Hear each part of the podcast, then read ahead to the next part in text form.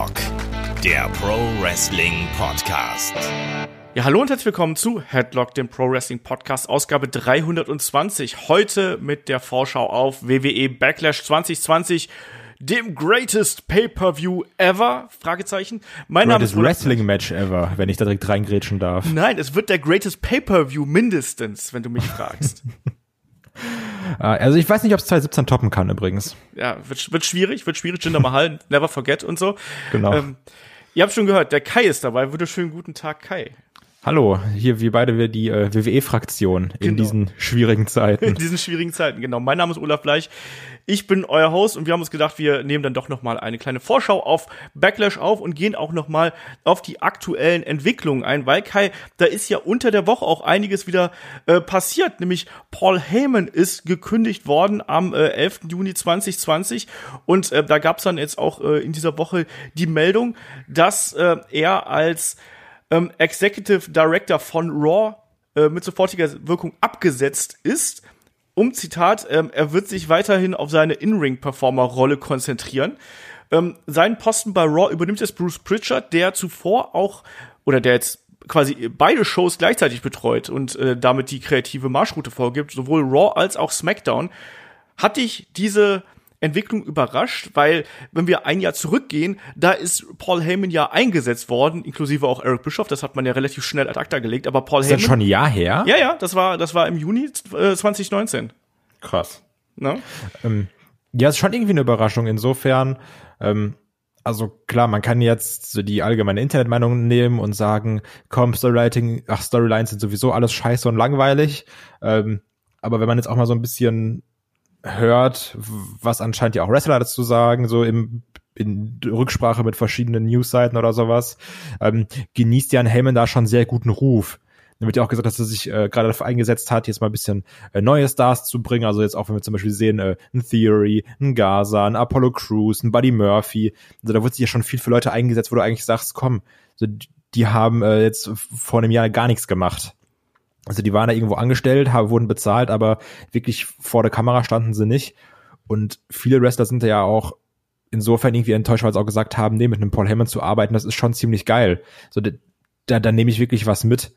Ähm, ja, und ob es jetzt wieder gut ist, einem irgendwie beide Shows zu geben, weil sind wir jetzt mal ehrlich, SmackDown ist jetzt nicht wirklich das Gelbe vom Ei, also keine Ahnung, ob es jetzt wieder so eine typische ja von heute auf morgen Entscheidung war, aus der Lust heraus oder so. Also, ja, also ich finde sowas immer ganz schwierig. Als Grund werden ja hier die äh, schwachen Ratings von Raw unter anderem angeführt, dass äh, Vince McMahon selber nicht mit den Ratings zufrieden gewesen ist, auch mit der Ausrichtung der Shows nicht zufrieden ist. Andererseits, was du gerade erzählt hast, äh, ist ja absolut richtig. Beispielsweise, beispielsweise hat sich ja auch ein Drew McIntyre sehr positiv beim Paul stimmt, Heyman stimmt, Drew, ja. ge geäußert, der wirklich dann auch gesagt hat, hier, der ist mit dafür verantwortlich, dass ich jetzt in dieser Position bin. Hat es ja unter anderem bei Talksport zum Beispiel äh, Interviews erwähnt und so. Also ähm, Paul Heyman so ein bisschen zwiespältige Figur Figur. Wir wissen alle, dass ein Vince McMahon ich glaube, der, der weiß, was für ein kreativer Kopf ein Paul Heyman ist, aber gleichzeitig ist Paul Heyman eben auch ein bisschen unbequem, weil er jemand ist, der gerne Widerworte gibt. Und das ist natürlich, wenn du so zwei, ich sag's jetzt mal, Alpha-Männchen quasi hast, dann clashen da natürlich häufig mal auch die Egos gegeneinander. Plus, naja, die Quoten bei WWE derzeit sind alles andere als gut. Raw äh, mit, mit den schlechtesten äh, Quoten äh, ever, muss man auch dazu sagen. Äh, Shows auch eher so mittelmäßig. Und das, obwohl natürlich WWE derzeit das einzig wirklich klassische, ja, Live- Produkt irgendwie, Live-Sportprodukt im US-TV gewesen ist. Das ist schon alles ganz schön bitter und das war jetzt quasi die, die, die Reißleine, die man hier gezogen hat, dass man gesagt hat, gut, wir, dann, dann äh, muss ein Paul Heyman gehen und ein Bruce Pritchard, mit dem ja Vince McMahon äh, deutlich besser kann äh, übernimmt dann quasi seinen Posten. Ich halte das auch für gewagt, weil wenn du dir jetzt überlegst, dass der äh, gute Herr Pritchard jetzt statt äh, zwei Stunden die Woche plötzlich fünf Stunden die Woche produzieren muss, plus dann eben auch noch Pay-per-Views, wo er dann wahrscheinlich auch noch mit involviert sein muss, damit die Fäden da quasi zusammenlaufen.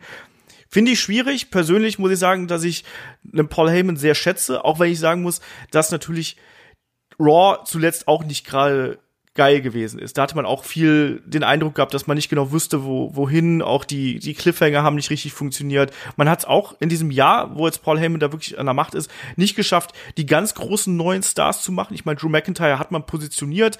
Andere Leute hat man stärker dargestellt, namentlich vielleicht auch so jemand wie ein Andrade etwa, äh, hat man da äh, besser in Szene setzen können. Trotzdem, es war kein, kein, also für mich war kein großer Evolutionssprung da und naja, jetzt äh, haben wir da auf jeden Fall Bruce Pritchard äh, bei beiden Shows an der Macht und wir werden dann mal sehen, wie das weiterläuft. Also ähm, der war aber ähm, auch übrigens bei SmackDown für mich nicht da, ne? Also ja.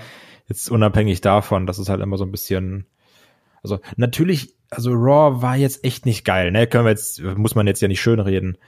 Aber ich finde, es ist trotzdem gut, dass du jetzt einfach frische Gesichter da reinbekommen hast. Weil das musst du ja auch schaffen irgendwie. Und ähm, wie gesagt, auch so mit, mit diesem Rollins-Stable und sowas, ich finde, das waren trotzdem gute Arten, neue Gesichter zu etablieren. Auch wenn du die gleichen Paarungen mit hier mal ein 3 gegen 3 und da mal 2 gegen 2 und dann hier mal wieder ein Handicap-Match und die Q-Finish hattest, aber trotzdem hast du irgendwie so neue Namen reinbekommen. Was ich erstmal positiv finde. Genau, ich glaube, das ist auch die positivste Entwicklung, die man äh, aus den vergangenen zwölf Monaten irgendwo ziehen kann.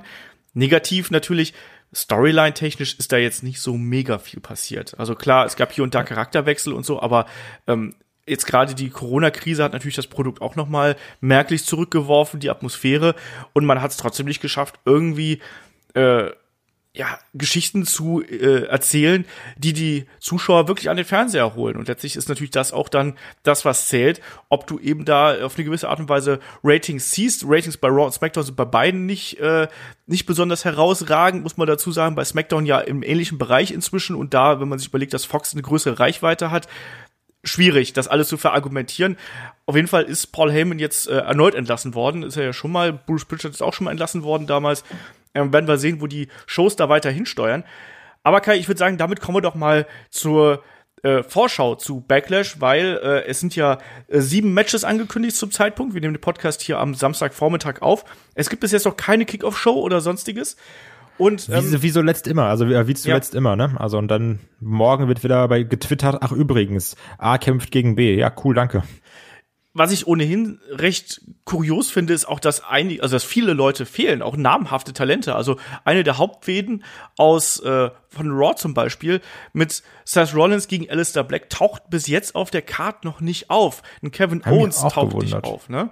Also ja. da ist einiges äh, nicht dabei. Ich kann mir vorstellen, dass man Rollins und Black und Ray und Dominic irgendwie noch äh, in einem Segment unterbringt bei Backlash, aber äh, mehr sehe ich da nicht. Wie siehst du das?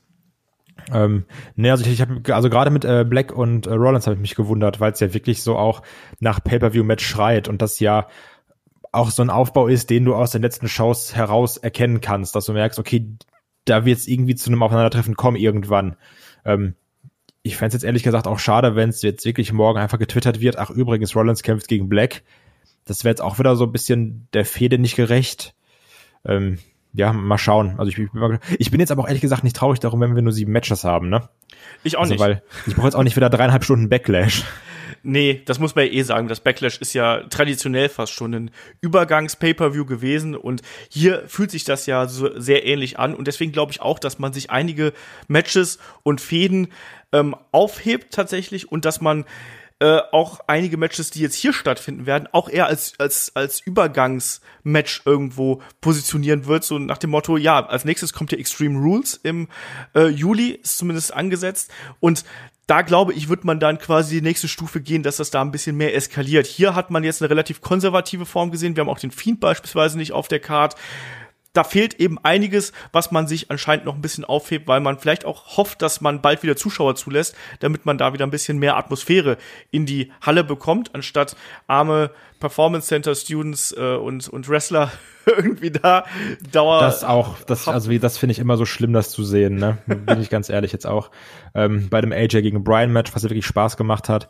Aber du merkst wirklich, ey Mann, das ist echt nicht geil für die, für die Wrestler, die da gerade stehen müssen. So, das ist wirklich nur so, ach, so aus der Retorte irgendwie Gelächter und Gechante. Das ist nicht geil. Wie Shaggy so schön gesagt hat, hat ja eher ein bisschen dran erinnert, ähm, wie die Zuschauer bei manchen WWE 2K-Spiel reagiert haben.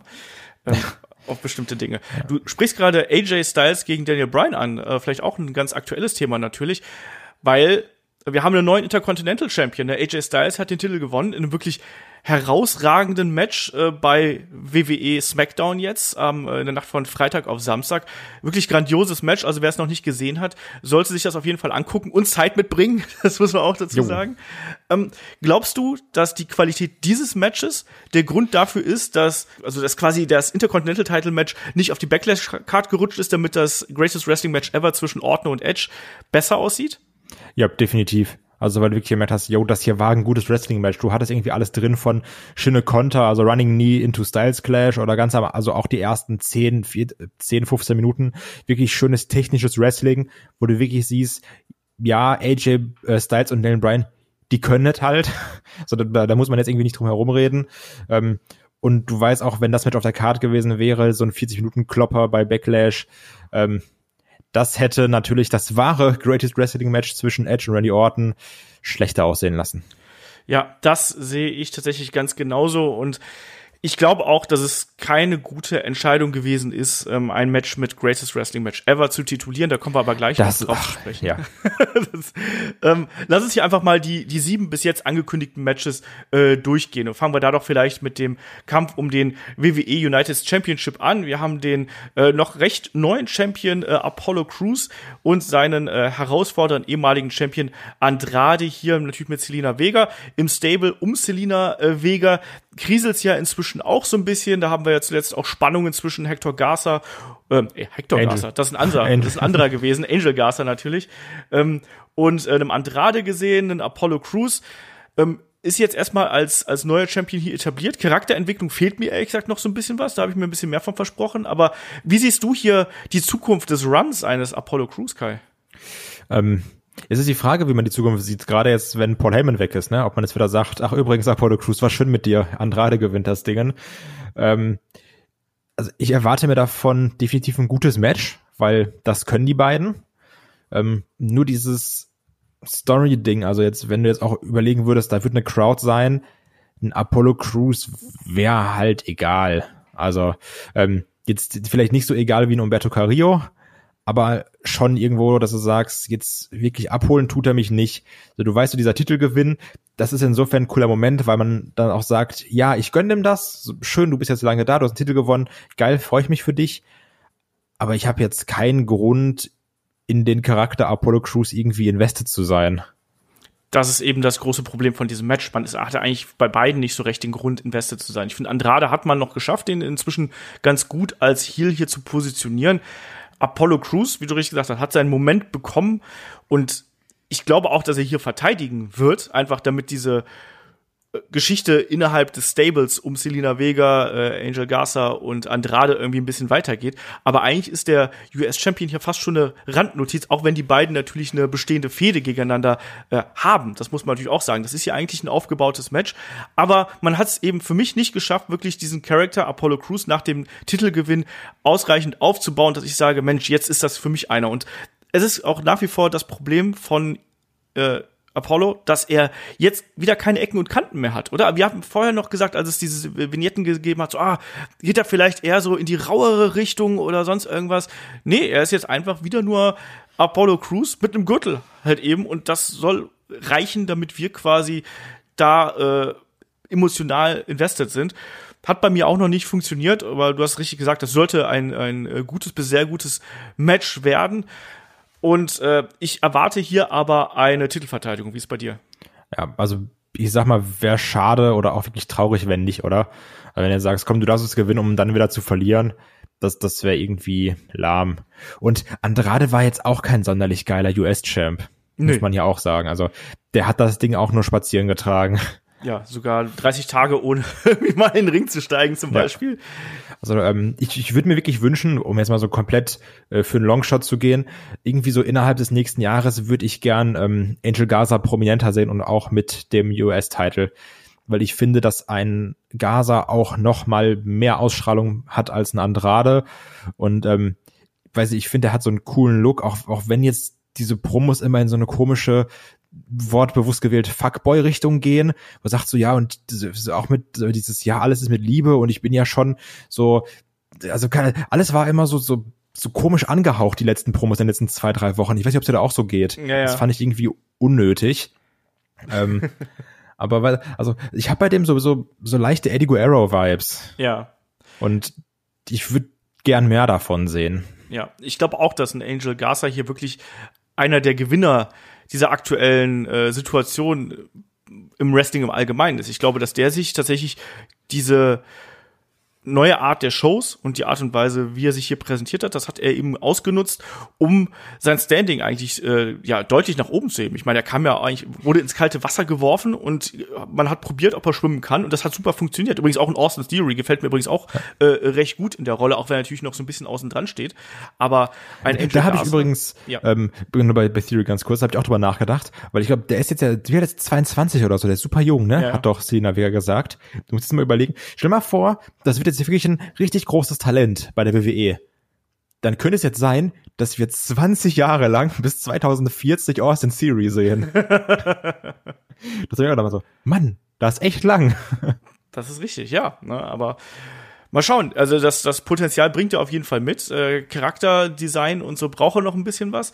Ähm, Angel Garza sehe ich aber auch tatsächlich als jemand, der hier tatsächlich äh, gerade für den Latino-Markt natürlich super interessant ist. An Andrade genauso. Aber aktuell überflügelt einen äh, Angel, den guten Andrade, fast schon. Das ist eigentlich eine ganz interessante Entwicklung, weil wir, glaube ich, alle ja einen Andrade so als den neuen Mexikaner bei WWE gesehen haben. Und tatsächlich äh, gibt's jetzt hier jemand, der ihm da diesen Posten irgendwie äh, streitig machen kann. Das finde ich eine halt interessante auch, Entwicklung.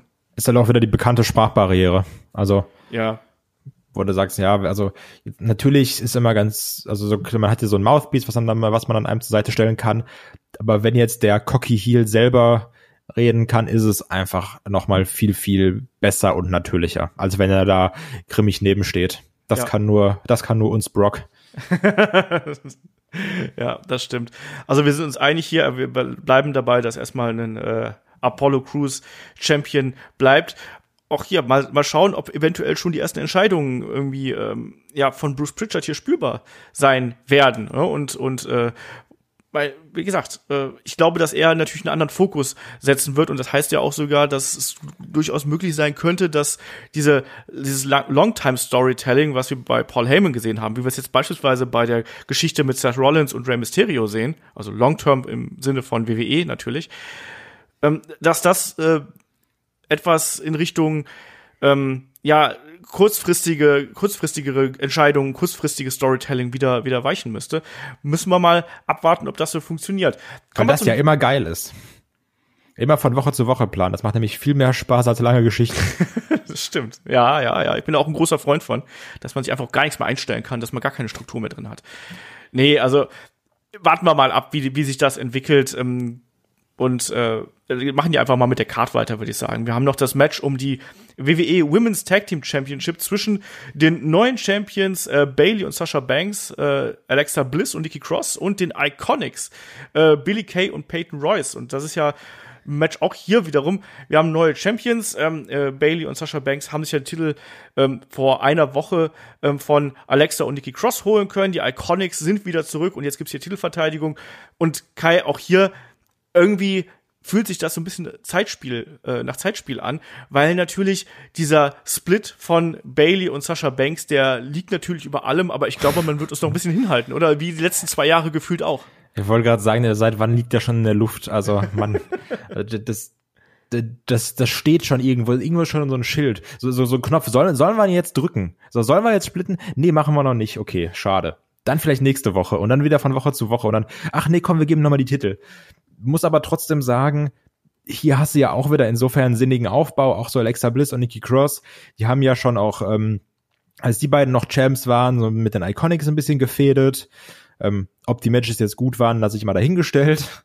Nein. Ähm, Nikki Cross übrigens auch eine große Gewinnerin dieser Corona-Zeit, weil sie es irgendwie ziemlich cool macht und auch so ein bisschen, bisschen lovable, lovable dabei ist. Das mag ich. Ähm, auch Bailey und Sasha Banks, das Match war ja echt eigentlich ganz gut, wo sie die Titel gewonnen haben, fand ich. Ähm, bin trotzdem kein Fan davon, Bailey den Titel, also so dieses Doppeltitel-Ding zu, zu geben mit ähm, du bist Einzel Women's Champion, aber auch Tag Team Champion. Ähm, weiß ich nicht, ob das jetzt so viel Sinn macht. Aber ich glaube halt schon, dass allein durch also durch die Teilnahme von Bailey, Sasha Banks, Bliss und Nikki Cross an diesem Match, dass wir da ein paar coole Sachen sehen werden. Bin jetzt aber trotzdem nicht wirklich heiß drauf. Ja, ich ja, ja, also ich bin bei diesem Match sehr, sehr verhalten, sagen wir es mal so. Also ähm, der Aufbau, klar, ist irgendwo da. Wrestlerisch erwarte ich mir hier nicht, nicht besonders viel, weil das kann, das kann in sehr viel Rumgerolle und Rumgebotsche ausarten. Ich habe hab da irgendwie so ein bisschen Angst vor. Auch die Iconics sind ja nicht unbedingt so der Garant dafür, dass man wirklich geile Wrestling-Matches äh, dabei bekommt, sondern ich mag die beiden als Charaktere irgendwie ganz gerne. Ich weiß, es gibt viele Leute, die hassen, aber ich finde die witzig auf ihre Art und Weise. Ähm, und hier erwarte ich mir tatsächlich einfach nur, das ist eine Fortführung dieser ganzen ähm, Best Friends Geschichte. Das, es wird wieder hier ein bisschen zwischen äh, Sascha und Bailey kriseln. Es wird wieder die Misscommunication geben. Aber am Ende wird's dann wahrscheinlich Sascha Banks sein, die da irgendwie die Kohlen wieder aus dem Feuer holt, damit sie quasi hier als der bessere Teil des Teams im Vergleich zu der feigen und opportunistischen Bailey irgendwie rüberkommt. Und die beiden anderen Teams sind dann im Endeffekt nur Beiwerk. Man könnte natürlich jetzt sagen, Mensch, warum gibt man den Titel denn nicht den Iconics? Da glaube ich nicht nee. dran. Nee, nee, nein, aber weil man könnte ja sagen, ja, jetzt sind sie gerade zurückgekommen und sie sind sozusagen hier das das schwächste Team irgendwie in der in diesem in der Konstellation, obwohl sie natürlich äh, ehemalige Champions auch gewesen sind, aber man könnte das natürlich machen so im Sinne von das bringt dann den endgültigen Bruch in diesem Bailey Sascha Banks Team. Aber ich glaube, das hebt man sich wirklich noch auf und wenn es noch zwei, drei Monate weitergeht, ist dann jetzt im Endeffekt auch egal, weil wir haben so lange drauf gewartet. Ich weiß auch nicht, ob das dann vor Publikum so einen riesen Unterschied macht, wenn die beiden hier gegeneinander turnen. Man muss ja auch sagen, dass ähm, ja auch eine Bailey und eine Sascha Banks dem Titel dann doch noch mal eine andere Art von Relevanz geben. Das kommt noch dazu, ja. Und das ist dann bei den Iconics, also ja, also die machen ihre Rolle super gut, aber sind wir mal ehrlich, wenn der Titel dann wieder bei denen ist, ähm, ja. ja, also kann es auch sein lassen. das, ist, das, das ist halt eben das Problem und ähm, jetzt den Titel direkt wieder zu ähm, Alexa und Nikki wechseln zu lassen, würde das ganze Ding ja auch so ein bisschen ad absurdum führen. Deswegen glaube ich hier, es wird die Streitigkeiten geben, aber im Endeffekt ist es einfach nur noch so ein kleines Mosaiksteinchen in diesem äh, wunderschönen äh, Kirchenfenster namens Alexa Bliss und äh, Quatsch, Sasha Banks und äh, Bailey. Also ich rechne hier mit der Titelverteidigung. Wie sieht's bei dir aus? Ja, ich auch. Okidoki. So, nächstes Match. Da haben wir den Kampf äh, zwischen Jeff Hardy und Sheamus und äh, wahrscheinlich einer der aktuell kontroversesten Storylines. Ich finde es erstmal gut. Übrigens, weil, ich muss da direkt reingrätschen. Genau, Pipi, wichtig, immer viel Pisse, geil, geiler Humor. Übrigens, großer Fan. Ähm, aber ich finde es auch geil, dass wir endlich mal eine Jeff Hardy Redemption Story hatten. Hat man noch nie, oder? Also das ist wirklich mal, und ich glaube auch jetzt wirklich, wenn Jeff Sheamus besiegt, ich glaube, dann hat er auch seine Demons besiegt. Und das sage ich als großer Jeff Hardy-Fan. ähm, ey, wirklich, das ist, man, so Jeff Hardy und Samoa Joe, Jeff Hardy und CM Punk und Jeff Hardy und setzt noch 500 weitere Namen ein. Es ist immer das Gleiche. Ähm, ja, also und, immer geschmacklos, oder? Ja, und das ist auch geil, weil Jeff Hardy muss auch einfach nie einen anderen Text lernen. So, der, der hält seit zehn Jahren die gleichen Promos und sagt, yo, geil, da bin ich. Ähm, ich habe dazugelernt, jetzt wirklich. Ja. Und dann so, ich bin ja immer bei so Treffen, ja, und anscheinend bist du in einer ganz schlechten Gruppe, weil sonst hätten sie mal geholfen. ähm, Mann, ja, so natürlich ist das, das, also jetzt mal Spaß beiseite, das ist natürlich auch alles super traurig und sowas, aber ich finde es halt immer schlimm, wenn du siehst, Mann, der Typ hat wirklich ein ernstes Problem. So jetzt mal, und jetzt werden immer diese Redemption Storylines gemacht und du weißt, alles klar, in einem Jahr fährt er wieder besoffen über der Autobahn. Und weiß ich nicht, ich finde ich finde es auch einfach traurig, da bin ich ehrlich.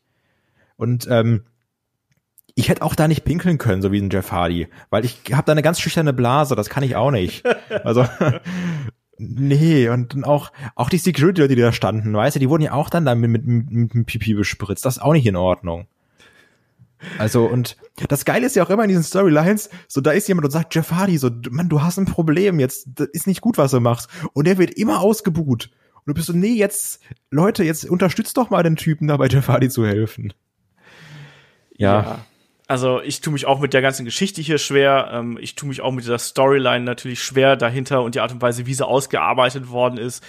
Gestartet mit dem äh, gefakten Unfall hier, womit man einen Elias irgendwie aus den Shows geschrieben hat und einen Ja, übrigens der für acht Monate ausfällt, ne? Genau, ja, mit einem äh, gerissenen äh, Bizeps hat er, äh, nicht Bizeps, äh, ähm, wer heißt Pectoral das? Muskel. Ja, genau. Muskel. Die Storyline wirklich, wirklich schwierig, äh, und, und, und hochgradig äh, problematisch irgendwo, bis, bis hin zu grenzwertig peinlich irgendwo. Ich verstehe auch diese, ich verstehe auch den Seamus-Charakter momentan überhaupt nicht. Also muss ich auch mal ganz ehrlich sagen. Also ich verstehe gar nicht, was, was er mir jetzt sagen möchte. Also diese, diese, diese Konstellation dieses Celtic Warriors, die wir haben, und jetzt auf einmal hier dieser Moralapostel so ein bisschen und all das, was irgendwie damit dazugehört. Ähm, und dass er auch sagt, ja, ich, äh, ich steig doch nicht mit, mit dem Alki hier in den Ring und ich will, dass wir noch einen Test machen und ich finde das alles, äh, finde ich sehr komisch und das passt irgendwie alles nicht für mich zusammen, sondern. Ja, der will halt nicht so enden wie Sting, ne? dass er dann, dass dann auf einmal irgendwie dann Eric Bishop rauskommt und sagt, komm, jetzt Bro, kick den einfach mal und pin den. Also ganz, ganz obskure Storyline und tatsächlich, wenn ich jetzt aber drüber nachdenke, tendiere ich eher dazu, dass ein äh, Seamus hier irgendwo gewinnt, auf eine unfaire Art und Weise und wenn es wieder einem Becher Pisse ins Gesicht ist oder sonst irgendwas, um dann äh, einen unglücklichen Sieg zu, äh, zu äh, bekommen quasi und damit Jeff Hardy noch eine längere Road to Redemption bekommt, um dann äh, vielleicht bei Extreme Rules ein extremeres ja. Match zu bestreiten. Weil es eben Extreme Rules ist, was danach kommt. Genau. Ja, ähm, das finde ich auch eigentlich sehr schlüssig. Übrigens, jedes Mal, wenn ich ähm, Seamus in so Storylines sehe, rege ich mich umso mehr darüber auf, dass die The Bar gesplittet haben. Ich weiß halt nicht, wohin man mit diesem Charakter wirklich will, weil ich finde diese Figur Seamus, dieser keltische Krieger, wie gesagt, der passt halt überhaupt nicht zu dem, was er ansonsten verkörpert. Dann nee. gibt ihm wenigstens ein anderes Outfit, gibt ihm vielleicht auch mal einen anderen Look, nicht den Look von vor wie viele Jahren auch immer, als er debütiert ist, damit er einfach ne, damit man erkennt, ja, okay, das, das ist jetzt ein anderer Seamus. Der spricht zwar noch äh, mit seinem mit seinem Slang und so, das ist ja auch vollkommen in Ordnung, aber zeigt mir, dass es was anderes ist und dass er zwar diesen keltischen Krieger noch in sich hat, aber dass er vielleicht dann doch eine andere Persönlichkeit mit sich bringt und was anderes aussagen soll, weil das passt halt für mich vorne und hinten nicht zusammen und diese Redemption Storylines bei Jeff Hardy hast du schon richtig gesagt, die haben wir schon tausendmal gesehen und irgendwann ist auch mal gut und äh, jetzt gerade mit den ganzen äh, Hintergründen, die man da kennt, ist es auch einfach inzwischen unangenehm für mich. Also und und wie gesagt, dieser Pipi-Kaka-Humor, den wir dann da haben, ähm, ist auch nicht gerade zuträglich dafür, dass ich jetzt äh, mehr invested in die Geschichte bin. So. Jo. Ne? Mehr kann ich dazu nicht sagen. Gut. Also, ich tippe jetzt einfach mal hier auf Seamus. Ja, nee, also gerade äh, wenn man sieht, dass jetzt äh, Extreme Rules noch kommt, macht das Sinn. Und dann halt irgendwie, äh, weiß ich nicht, äh, Extreme Rules Match oder irgendwie was anderes, glaube ich, dass äh, Piss on a Pole. Ja, Piss on a Pole, ja, warum auch nicht. Ähm, Kommen wir zum nächsten Match. Wir haben hier noch den Kampf um die ähm, WWE Raw Women's Championship zwischen Asuka und Nia Jax. Asuka ja durch ihren Sieg bei Money in the Bank äh, zum äh, WWE Raw Women's Champion geworden, nachdem äh, Becky jetzt ja erstmal wegen äh, Schwangerschaft für sehr, sehr lange Zeit ausfallen wird. Man hat Asuka quasi dann sofort hier einfach den Titel gegeben. Wir waren da am Anfang auch ein bisschen skeptisch. Ich finde aber, das äh, ist eine relativ clevere Entscheidung gewesen.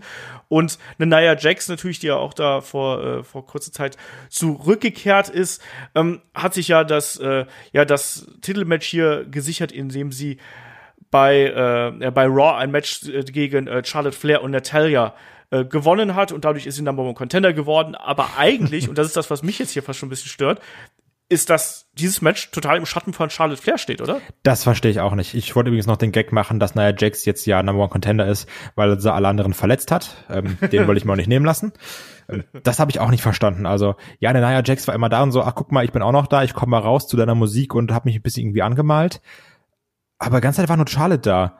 Und ähm, also generell, dass sie so omnipräsent ist, die war ja auch bei SmackDown super viel da, ähm, was jetzt zum, zum Glück nochmal in den letzten Wochen abgenommen hat. Aber auch hier, also so die, die, die ganze Fehde dreht sich gar nicht um Nia Jax. Und Charlotte verliert dieses Number Contender Match, hält dann trotzdem noch fünf von ihren Charlotte-Promos, wo sie wieder sagt, ich will meine Erfolge nicht aufzählen, nur um dann im gleichen Atemzug ihre Erfolge aufzuzählen. Ähm, ich verstehe ich irgendwie alles nicht. Also ich glaube halt schon, dass wir jetzt, also da, da wird ja auch häufig dann gesagt, so, ja, du hast mich ja nie besiegt oder sowas. Stimmt das eigentlich? Ja, wird, wird stimmen, oder? Wenn sie das sagt. Hat Wenn Asuka, sagt, muss das stimmen. Hat, hatte Asuka nie Charlotte besiegt? Glauben wir immer. Ähm, dass es dann halt einfach auf das Match zwischen den beiden hinauslaufen wird.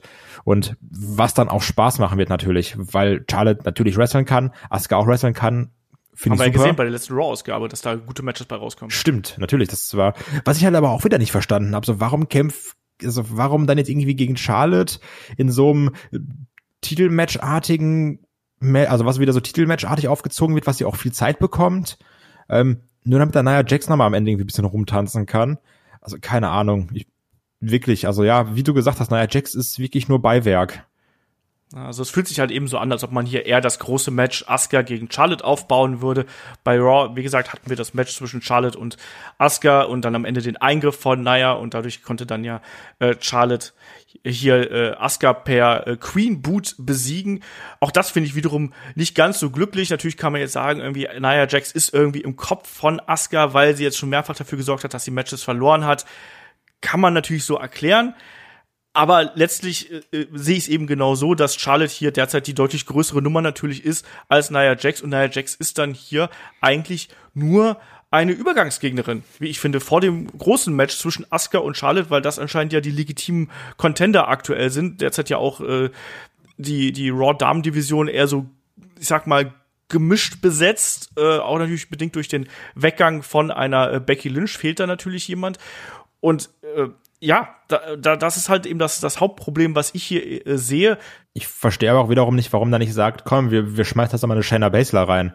Weil auch Asla, äh, Asuka gegen Baszler sie jetzt auch keine schlechten Matches waren, werden.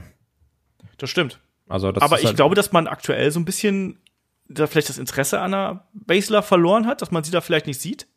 Ja, das kann auch sein. Also du hast dann wieder diese dummen Squash-Matches, die dann irgendwie bestreitet in drei Minuten, ne? Aber mehr ist es dann auch nicht. Also, ja, ich weiß, also ich ist irgendwie schade, weil dann kommt wieder so dieses, ja, wir ziehen den Joker, wo fehlt gerade Now Contender, alles klar, da schmeißen wir Charlotte rein. Egal, ob es jetzt NXT, Raw, SmackDown ist oder ne nächste Woche Main Event. weiß ich auch nicht, also keine Ahnung. Ja, Main Event ist übrigens ein gutes Stichwort. Wir haben auch beispielsweise noch eine Bianca Belair. Stimmt, was macht die eigentlich? Ja, die habe ich zuletzt beim Main Event äh, rumtouren sehen und auch da, man positioniert die, die, äh, die Damen nicht. Gerade eine Shayna Baszler war ja beispielsweise aufgebaut eigentlich nach der Survivor Series, nach dem Rumble und so weiter und so fort. Und dann eben das WrestleMania-Match gegen Becky und danach ist sie ja eigentlich äh, ja fast schon in der Versenkung verschwunden und plötzlich kabbeln sich ja andere um den Titel ich kann es auch nicht ganz nachvollziehen, dass man das nicht ein bisschen, ähm, ein bisschen mehr durchmischt, um auch versucht, mal neue Stars zu kreieren, weil ich glaube auch nicht, dass man mit dem tausendsten Standout-Match von Charlotte, auch wenn die Matches alle gut sind, ich glaube aber nicht, dass man dadurch neue äh, Zuschauer vor den Fernseher holt, sondern man muss eigentlich eine viel homogenere äh, Damendivision aufbauen, wo wirklich viele Herausforderungen da sind, damit wirklich da auch ja so eine Ernsthaftigkeit rüberkommt. Wo sich ja auch jeder einen rauspicken kann und sagen, ja. äh, der, den mag ich, der spricht mich an. So, ich finde irgendwie eine Bianca Belair cool, oder der andere sagt, ich finde eine Baszler cool. Einer sagt, ah, Asuka. Oder so dieses, yo, hier ist übrigens ähm, 0815 Look, Charlotte, blond, große Brüste, so viel geschminkt, ja, bitteschön, viel Spaß damit. Das ist so, weiß ich auch nicht. Also da, da, da ist keine Abwechslung drin. Und das ist auch dann, glaube ich, schwierig, um neue Zuschauer zu generieren. Genau. Und heißt, vielleicht noch mal ganz kurz aufs äh, Match zu sprechen kommen. Was erwartest du dir hier? Wir haben ja diese typische Geschichte von der etwas äh, kleineren, dafür äh, agileren und vielleicht etwas mehr hard-hitting äh, Asuka und dann eben Nia Jax, die ja nach wie vor hier als äh, Monster äh, präsentiert wird, äh, gerade natürlich in dem Match gegen äh, Kairi Sane, ähm, inklusive Verletzung, da entsprechend positioniert worden ist. Ähm, was erwartest du dir von dem Kampf hier? Ähm, ehrlich gesagt nicht viel weil mich Naya Jax Matches nicht abholen. Ähm, ich glaube aber schon, dass wir hier dann gegen Ende einen klaren Asuka-Sieg sehen werden, jetzt irgendwie durch Aufgabe oder was auch immer im Asuka-Log, ähm, um zu zeigen, yo, Asuka ist eine krasse Bedrohung und egal, ob du jetzt groß bist oder schnell oder keine Ahnung, was deine Talente sind, ähm, Asuka kann mit dir den Boden wischen. Und also das Match für mich ähm, hat einfach nur diese, die Daseinsberechtigung, Asuka nochmal oder uns nochmal zu zeigen, wie gefährlich eine Asuka ist. Ja, und eben nochmal zu positionieren, dass dann eben dann das große Match gegen eine Charlotte äh, Flair irgendwann in allzu naher Zukunft äh, dann auch noch kommen wird ja, sehe ich, sehe ich ganz, ganz ähnlich und der Matchlauf wird, äh, wird auch entsprechend so sein, dass erstmal eine Nia Jax dominant sein wird und dann am Ende eben eine Charlotte den großen Baum Nia Jax irgendwann mit Kicks auf die Knie bringen wird und am Ende äh, hier auch siegreich davon äh, marschieren wird. Und ich könnte mir vorstellen, dass man vielleicht eine Charlotte hier nochmal zeigt, vielleicht auch mit einem Eingriff oder so, dass eine Asuka so ein bisschen ihre Revanche kriegt, in dem Sinne, dass der Eingriff vielleicht fehlschlägt und vielleicht läuft auch erstmal auf ein Triple Threat zwischen den dreien raus oder irgendwie sowas, dass man da ähm, so eine, so eine, so ein, ja, so, so, so ein Dreieck quasi aufbaut, wo man dann sagt, für Extreme Rules machen wir erstmal das und dann vielleicht für SummerSlam, Ja, was ja, dann danach kommt. Das klingt sehr gut. Das macht Sinn. Asuka gegen. Ne? Jo, ähm, aber Titelverteidigung? Ja, Asuka, klar. Okay. So, nächstes, nächstes Titelmatch. Ähm, Two-on-One-Handicap-Match um den WWE Universal Championship. Champion Braun Strowman gegen The Miz und John Morrison. Ja, wir haben ja fast irgendwie damit gerechnet, dass wir irgendwie noch mal Braun Strowman gegen den Fiend bekommen, aber das hat man anscheinend jetzt auch mal äh, nach äh, hinten verschoben. Ich glaube, Bray Wyatt hat ja auch noch mal ein zweites Kind bekommen, glaube ich, mit seiner mit seiner Frau zusammen. Ich glaube, auch deswegen ist er erstmal so ein bisschen aus den Shows geschrieben worden. Das kann natürlich, ja, das, das klingt logisch. Ne? Und ansonsten, äh, trotzdem ist es jetzt hier so ein bisschen, ich habe gerade heute schon mal gesagt, irgendwie, es fühlt sich an wie ein Übergangsmatch, dieses äh, Handicap-Match und auch jetzt nach den äh, letzten Begebenheiten äh, bei SmackDown, wo es ja das Match zwischen Braun Strowman und Heavy Machinery und äh, Dolph Ziggler und The Miz und John Morrison auf der anderen Seite gab und dann eben ein Sieg für die guten, großen Jungs hier es fühlt sich nicht an, als ob Miss und Morrison hier in irgendeiner Art und Weise äh, auch nur annähernd in Titelreichweite kämen, oder? Nee, das definitiv nicht. Also ich muss auch gestehen, äh, Asche auf mein Haupt, aber ich fand dieses Pranken von Miss und Morrison irgendwie ganz witzig, weil ich den beiden super gerne zugucke, weil ich, also ich, ich finde, die haben so einen geilen Humor. Also so schlimm ich jetzt hier diese ähm, Dirt Sheets am Anfang fand, wo gesagt haben, ah, guck mal, Otis, du bist ja dick, hahaha. Die fand ich grau, äh, grauenhaft. Aber jetzt gerade dieses, ja, und dann hier nochmal mit dem Schleim. Und ich habe doch gesagt, du musst es da links hin machen. Und so, hä, links ist doch links, ist doch egal. und ich finde die witzig zusammen. So, keine Ahnung, ich sehe die gerne, das macht Spaß. Und klar, dann darf auch nochmal ein Braun Auto umwerfen, weil, hey, Sachen, die halt ein Braun, ja, Sachen, die halt ein äh, Braun Strowman macht. So, das, das ist so, wenn er das nicht irgendwie alles, alles halbe Jahr macht, dann weiß ich auch nicht, dann, dann wird er krank. Ähm, ich find's lustig. Natürlich wird das hier dieses typische, oh, wir versuchen irgendwie ein paar Angriffe zu landen und rennen dann viel weg und irgendwann kommt ein Braun Strowman und rennt uns um, Match sein. Aber ich glaube, das tut hier keinem weh. Miss und Morrison, die können das ohne Probleme verlieren. Und dann sagst du, ja gut, ist eben Braun Strowman. Äh, Braun kann wieder Braun sein, bisschen rumschreien, bisschen Krawall machen, die durch die Gegend werfen, weg, umrennen, Power Slam. Ich finde das, also das ist jetzt kein geiles Universal Championship Match, aber für so ein Backlash finde ich das vollkommen in Ordnung. Ach, ich weiß nicht. Also ich bin da, ich bin da ein bisschen kritischer, muss ich sagen. Ich, mich interessiert ja diese Fehde gar nicht und ich finde es auch erstaunlich, wie man es geschafft hat, äh, jetzt hier diesen Universal Championship wieder in, wieder in die komplette Bedeutungslosigkeit zu führen einfach. Also noch mehr, als es ohnehin schon äh, der Fall gewesen ist, nachdem Goldberg der Champion gewesen ist. Ähm, es ist, ich finde Strowmans Titelgewinn und die und die Titelregentschaft gerade fühlt sich an für mich wie eine bessere Midcard-Geschichte, wenn überhaupt.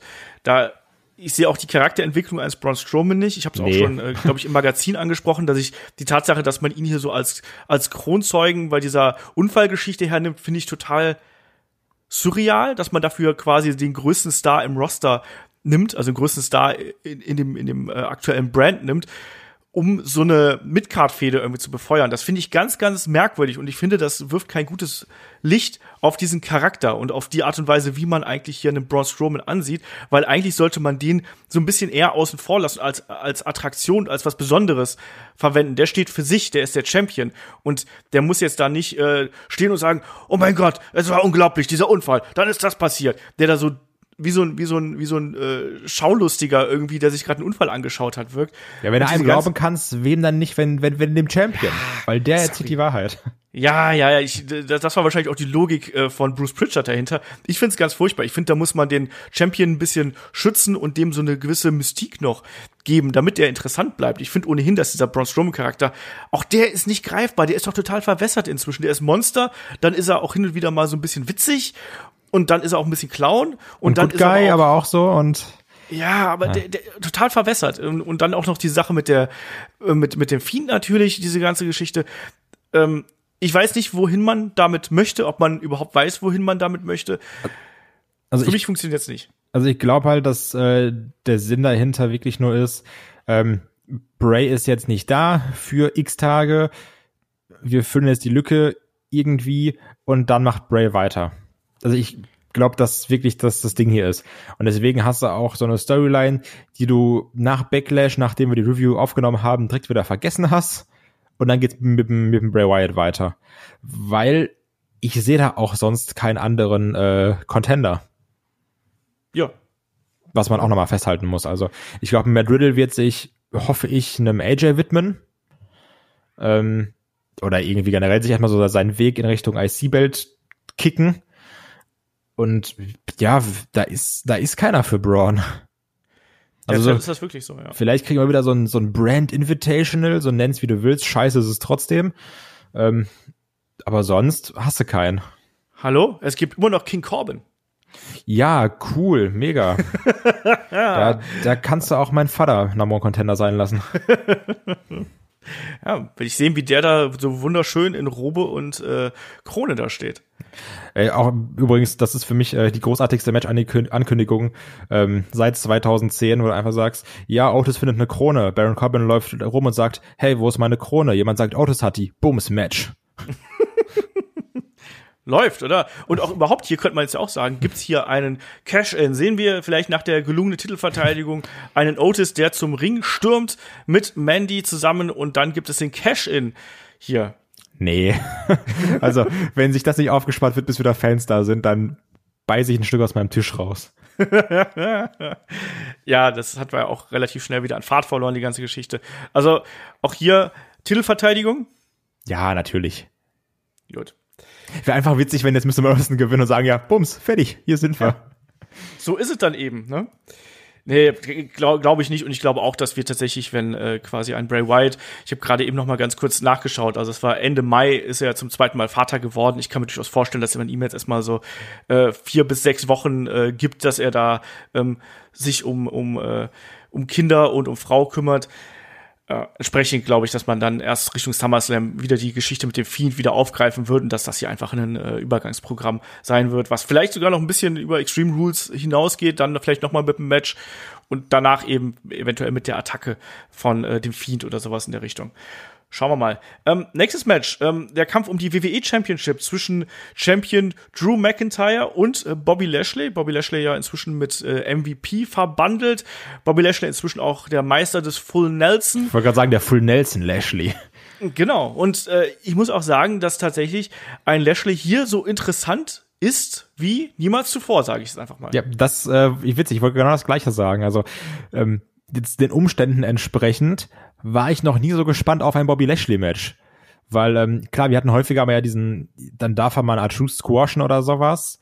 Ähm, aber ich habe immer eine Hoffnung, dass wir hier wirklich diesen aggressiven Lashley sehen, der sagt, okay, ich habe jetzt eine Chance, gerade hier WWE-Champion zu werden und jetzt schmeiße ich mal alles nach vorne, was geht. Und dass du ja wirklich zwei Muskelberge hast, die sich umkloppen, weg Full Nelson, weg Claymore bis zum geht nicht mehr. Ähm, ich habe die Hoffnung, dass das ganz cool werden kann. Genau, muss sagen, dass die beiden ja schon bei, äh, bei Impact ja auch schon sehr, sehr gute äh, Matches gegeneinander gehabt haben. Also das darf man da auch nicht unterschätzen. Und deswegen glaube ich auch, dass gerade in dieser Konstellation, wie es jetzt hier gerade ist und wie der Aufbau äh, gemacht worden ist, dass das hier eine durchaus, ich sag mal, gute Angelegenheit wird. Ich bin da ein bisschen vorsichtig, weil gerade bei Lashley-Matches ähm, meandert das ja äh, gerne mal so ein bisschen. Und auch ein Drew McIntyre ist jetzt nicht immer jemand gewesen, der jedes Match mit äh, wirklich voller Klasse irgendwie abliefert. Haben wir ja auch bei NXT immer mal wieder gehabt, wo du gute Matches gehabt hast und auch schwächere Matches. Hier finde ich, dass die Storyline relativ ähm, ja, konsequent durchgezogen worden ist. Man hat die eindeutige Heel-Face-Aufteilung, man hat die Positionierung natürlich auch der beiden Finishing-Moves. Ne? Talk less, clay more. verstehen Sie? Ähm, verstehen Sie, genau aber trotzdem, das, das hat man hier relativ gut gemacht und ich glaube, dass zwar hier ein Drew McIntyre gewinnen wird und auch gewinnen muss, ähm, aber ich denke, dass das für beide ein Match sein wird, was, was ihnen hilft in der Art und Weise, wie sie ähm, in der Charakterprogression voranschreiten können. Ich finde ein Lashley mit MVP zusammen, das harmoniert gut. Dass ein Lashley einfach nur noch grimmig und beeindruckend aussieht und ein MVP hier das Gequatsche übernimmt, finde ich auch gut. Und dass auch ein MVP immer mal wieder der Prügelknabe quasi ist, das ist äh, auch in Ordnung. Und dass dann Lashley wirklich der Muscle hier in dem Team ist und notfalls die Kohlen aus dem Feuer holt. Hier erwarte ich trotzdem auch wieder eine Titelverteidigung, weil es ist für mich alles Übergangsgeschichte. Ja, das, das ist wahr. Also ähm, ich fände es aber trotzdem jetzt irgendwie schade. Also ich rechne aber stark damit, dass jetzt auch hier dann direkt wieder der, der äh, Full Nelson gebrochen wird. So dass dann, dass du diese Momente hast, wo dann Full Nelson angesetzt wird und dann kommt ein Drew McIntyre da raus und dann kannst du den Move auch wieder zur Seite legen. Weil ich mag's eigentlich sehr, sehr gerne, wenn Finish, Finishing Moves ähm, so gefährlich aufgebaut werden, auch mal über Wochen und Monate hinaus. Aber ich glaube, irgendwie hier wurde es dann wirklich nur gemacht, okay, wir bauen den Move jetzt über ein paar Wochen äh, auf, damit dann McIntyre den, diesen Move wieder brechen kann. Ja, das hoffe ich eben auch. Ich hoffe auch, dass eigentlich, wenn man so vom Aufbau bis jetzt, muss man natürlich eigentlich einen äh, Lashley ziemlich stark positionieren und muss den wirklich auch da als dominanten Charakter äh, darstellen. Und mein Tipp hier wäre, dass ein Drew McIntyre wirklich mit so einer Art Verzweiflungsaktion quasi hier den, den Sieg holen kann. Also in bester Bret Hart, Roddy Piper Manier da war es zwar ein Sleeper Hold, aber man kann auch irgendwie so eine so, so ein Rückwärtsroller und und einen Pinfall kann man auch irgendwie aus dem Full Nelson zeigen. Also du meinst so wie AJ 400 Mal gegen Samoa Joe? Zum Beispiel. So in der Richtung. Also, dass er sich irgendwie abrollt und dann, dann will Lashley in seinem Zorn den Nelson nicht lösen, ähm, wird gepinnt und hält danach weiter und dann gibt's noch den Beatdown an einem Drew McIntyre und dann wird ein Lashley als äh, Monster wird gestärkt, hat zwar verloren, aber Drew McIntyre bleibt Champion und die beiden können eigentlich dann noch eine intensivere Fehde weiter bestreiten und eigentlich gehen dann alle mehr oder weniger als Gewinner aus der Situation heraus. Ja, das ist wahr. Also, und dann kannst du die von mir aus auch, weil sind wir mal ehrlich, so die Zeit zwischen Money in the Bank und SummerSlam ist ja generell so eine Übergangszeit, auch wenn da jetzt Extreme Rules ist. Aber häufig hast, äh, häufig ist ja auch äh, Extreme Rules gefühlt eine gespiegelte Karte des Pay-Per-Views davor mit Waffen. Genau, ähm, weil Waffen machen alles besser. Eben, ne? Haben wir schon damals gelernt im Asylum Match, Freunde der Sonne. Ähm, und äh, also ich hätte jetzt wirklich auch nichts dagegen, wenn dann hier irgendwie so ein, was weiß ich, Finish kommt und das dann sagst, okay, dann prügelt ihr euch jetzt irgendwie in einem was weiß ich, Tables-Match oder nimm auch immer irgendwas, was du jetzt bei Extreme Rules noch machen kannst. Steel Cage, keine Ahnung, irgendwie so. Ähm, da hätte ich auch Bock drauf, bin ich ehrlich. Ja, also ich glaube, dass die beiden in der Lage sind, gute Matches miteinander zu bestreiten. Wie gesagt, das haben wir in der Vergangenheit äh, schon gesehen gehabt. Und die Fehde gibt's her und die Fehde gibt eigentlich auch her, dass das noch ein bisschen länger geht, weil eigentlich macht man hier in dieser Geschichte noch einiges richtig, was man in ganz vielen anderen Geschichten nicht richtig macht, weil man hat es zumindest geschafft, einen Lashley wieder zu positionieren, wieder äh, als Bedrohung darzustellen. Und eine Drew McIntyre braucht auch momentan einen Gegner bei, bei Raw. Und auch da wachsen gerade die äh, Number One Contenders nicht auf Bäumen. Entsprechend absolut logisch, weil wir nicht schon wieder Seth Rollins gegen einen äh, Drew McIntyre oder irgendeinen Four-Way, Five-Way, Six-Way haben wollen. Wenn du einen Singles-Feder haben willst, ist das, finde ich, hier eine sinnvolle Angelegenheit, wie man beide Leute einsetzt und wie man beide Leute dargestellt hat. Insofern ähm, ist das für mich absolut in Ordnung und ich glaube hier, das war eine Titelverteidigung, sehen werden in einem, ich sag's jetzt mal, schönen Heavyweight-Clash. Ja, das äh, hoffe ich auch. So. Aber aber Jetzt auch wenn es das hier ein Heavyweight Clash wird, ne? Das wird keine Chance haben gegen das greatest Wrestling Match ever. Ich bräuchte so ein Echo eigentlich so ever, ever, ever, ever. ever. ja, ähm, wir haben bei WrestleMania die beiden schon im Last Man Standing Match gesehen. Randy Orton und Edge treffen hier im Main Event aufeinander und es wurde promoted als das greatest Wrestling Match ever. Warum macht man sowas? Ich habe keine Ahnung. Ich Olaf, das ist dumm. Ja. Das ist doch scheiße. Das ist, das ist wie als man hundertmal gesagt hat, Mann, ey, der gegen Nakamura, das Dream Match. Und es war so, äh. Und hier weiß es, ja, das, das greatest pre-taped Wrestling Match ever. Also ich weiß es nicht. Also, wenn das wirklich katastrophal wird, was ich nicht hoffe, ich habe wirklich noch die Hoffnung, dass es wirklich gut wird, ne? Also so die, aber jetzt wirklich nicht, nicht die Erwartung, sondern die Hoffnung einfach. Ähm, wenn das dann jetzt auch noch schlecht wird, obwohl es pre-taped und alles ist, dann weiß ich auch nicht mehr. Also, und ich würde jetzt hier auch nicht wieder so einen 30-Minuten-Klopper haben, sondern nee. Mann, so von mir aus, so, das kann auch in 15 Minuten gut sein. Und ja, ich hoffe, dass sie hier einiges draus machen, weil es halt eben gepretaped ist, dass man mehr Fluss in den Kampf reinbringt, mehr Intensität. Aber auch nicht wieder so 4000 Kameraperspektiven, die alle drei Sekunden wechseln. ja.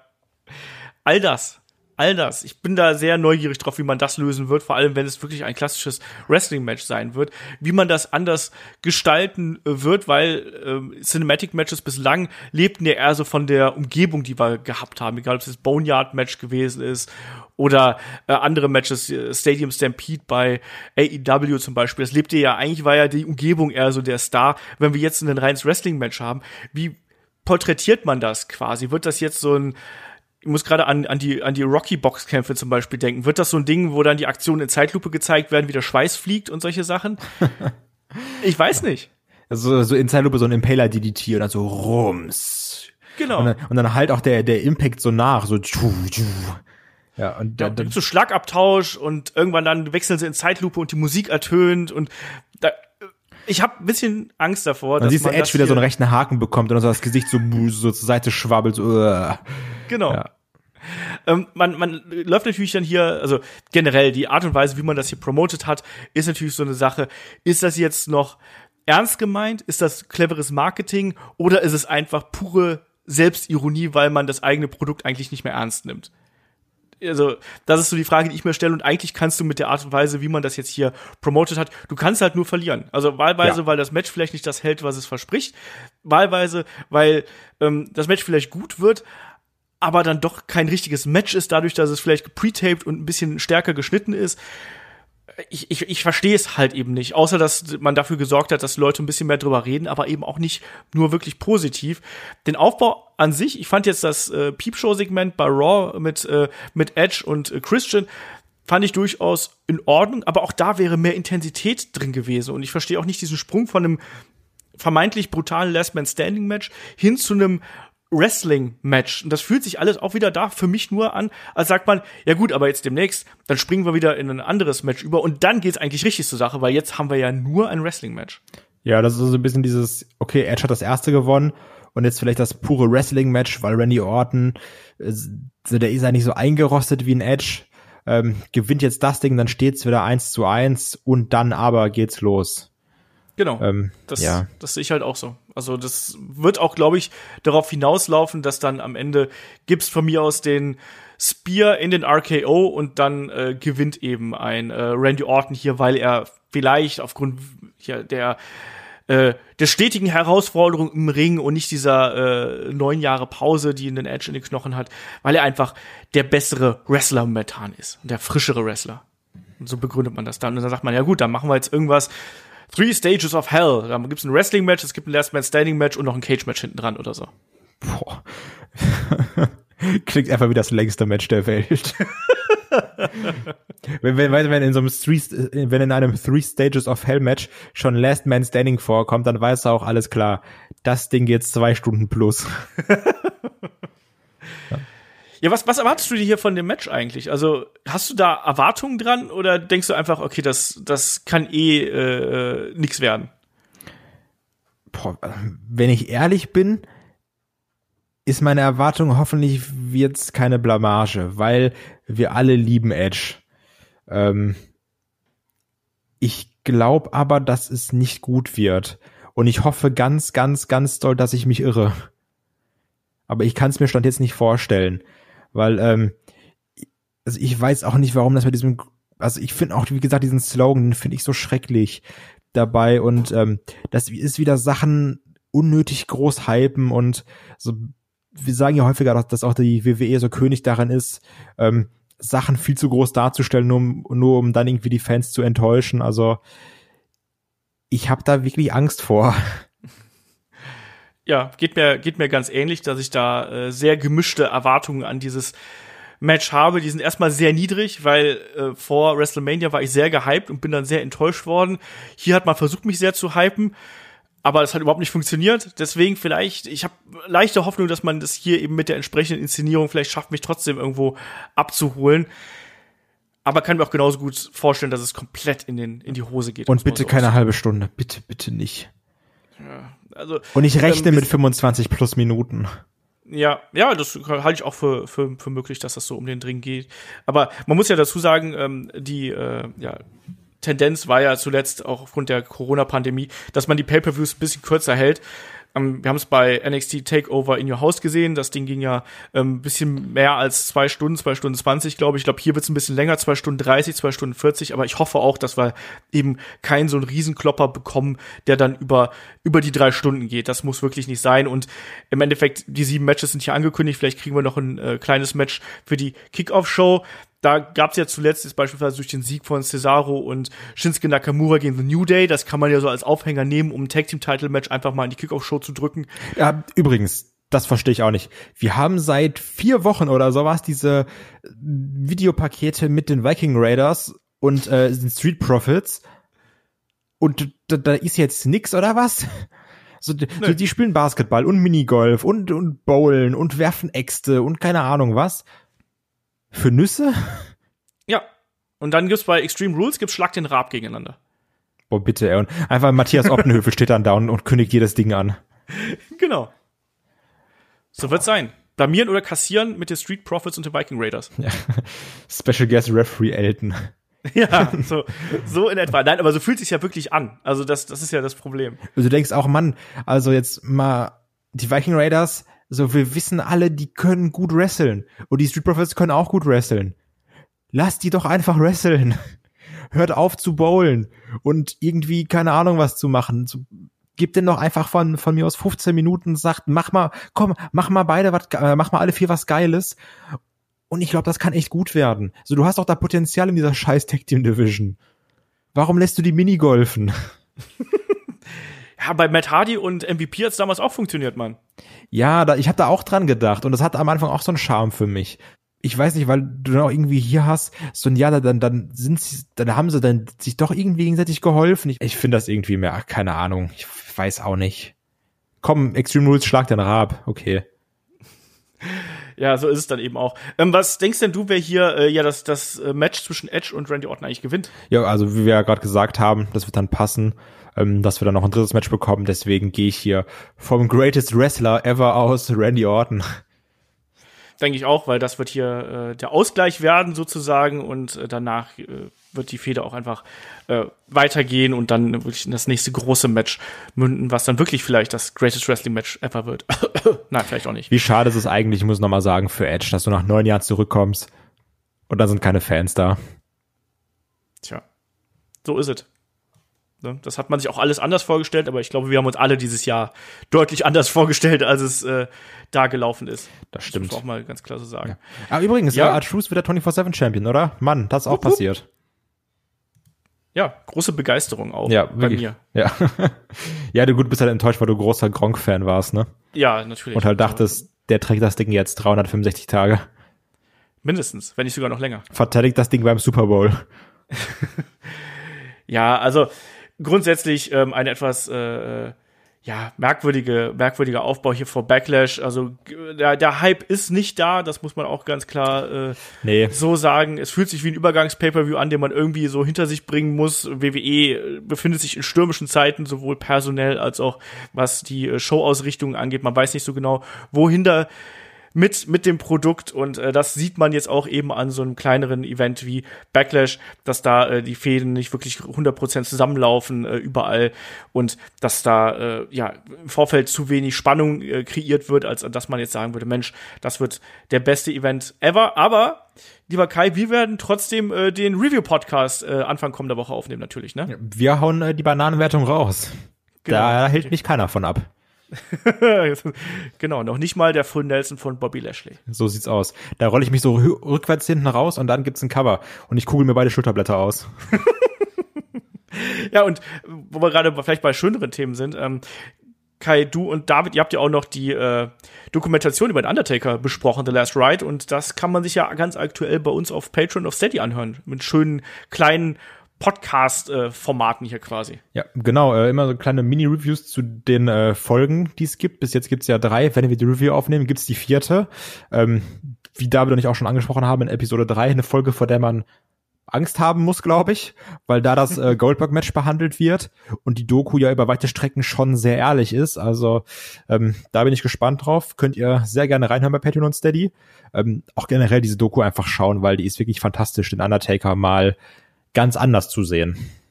Genau, also zwei Folgen sind jetzt schon online, also zu Episode 1 und Episode 2 sind jetzt in den vergangenen Tagen online gegangen und zu Episode 3, die erscheint dann am Sonntag äh, bei uns im Premium-Feed bei Patreon und bei Steady. Und äh, ja, da geht's natürlich dann auch äh, weiter mit, äh, mit, diesen, mit diesen Reviews. Wir haben auch in der kommenden Woche nehmen wir eine äh, Ausgabe von No Holds Barred natürlich auf und hauen die am Mittwoch raus. Und dann eben wird's auch äh, zum Ende der Woche eine Runde äh, 2x5 mit den Kollegen Markus Holzer und Michael Shaggy Schwarz geben. Ich glaube, diesmal geht's über, um Outfits, glaube ich. Also die schrecklichsten oder schönsten Outfits, ich weiß es nicht. Irgendwie sowas in der Richtung haben die beiden da geplant. Und Kai, ich würde sagen, wir können dann an dieser Stelle den Deckel auf den Vorschau-Podcast drauf machen, oder? Ja. Freuen wir uns auf Backlash, oder? Auf jeden Fall. Es wird das Beste ever, egal ja. was da passieren wird. Genau. Und dann gibt's nämlich dann auch schön äh, nächste Woche die äh, Greatest Review ever. Genau, nach der Greatest Preview ever gibt's die Greatest Review ever. Und in dem Sinne äh, sage ich, ein schönes Wochenende wünsche ich euch und wir hören uns allerspätestens zur Review wieder hier bei Headlock, dem Pro Wrestling Podcast. Macht's gut, bis dahin. Tschüss. Ich wünsche euch das greatest Weekend ever. Tschüss.